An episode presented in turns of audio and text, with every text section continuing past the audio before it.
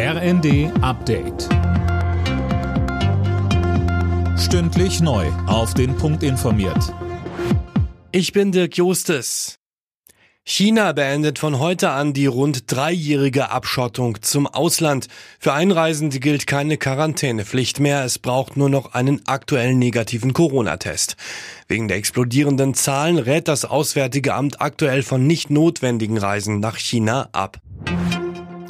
Der ukrainische Botschafter in Deutschland, Makeyev, ist optimistisch, dass die Bundesregierung nach Marder-Schützenpanzern bald auch Leopard-Kampfpanzer liefert. Dass mehr und mehr gesagt werde, dass die Ukraine bis zu einem Sieg unterstützt werden muss, sei eine vielversprechende Ausgangslage für Regierungsentscheidungen, sagte er der Wirtschaftswoche. Bundesaußenministerin Baerbock hat bestürzt auf die jüngsten beiden Hinrichtungen im Iran reagiert. Sie will den Druck auf Teheran nun weiter erhöhen. Nanjo Kuhlmann berichtet.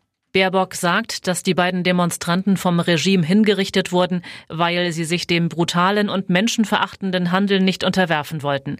Im Zusammenhang mit den seit Monaten andauernden Protesten wurden bislang 14 Demonstranten zum Tode verurteilt, vier von ihnen bereits hingerichtet.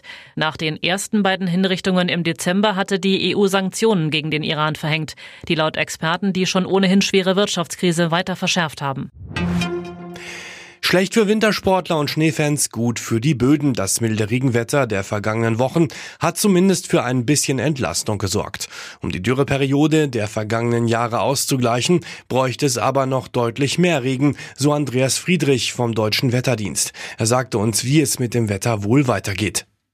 Milde Wetter geht jetzt schon seit Weihnachten. Haben wir auch den Jahreswechsel extrem mild erlebt und es geht auch zumindest nach unseren Vorhersagen noch die nächsten Tage weiter. Wir können immer so sieben bis zehn Tage in die Zukunft schauen und nach diesen Prognosen, die uns jetzt vorliegen, ist in diesem Zeitraum keine Rückkehr zu einem winterlichen Wetter in Sicht.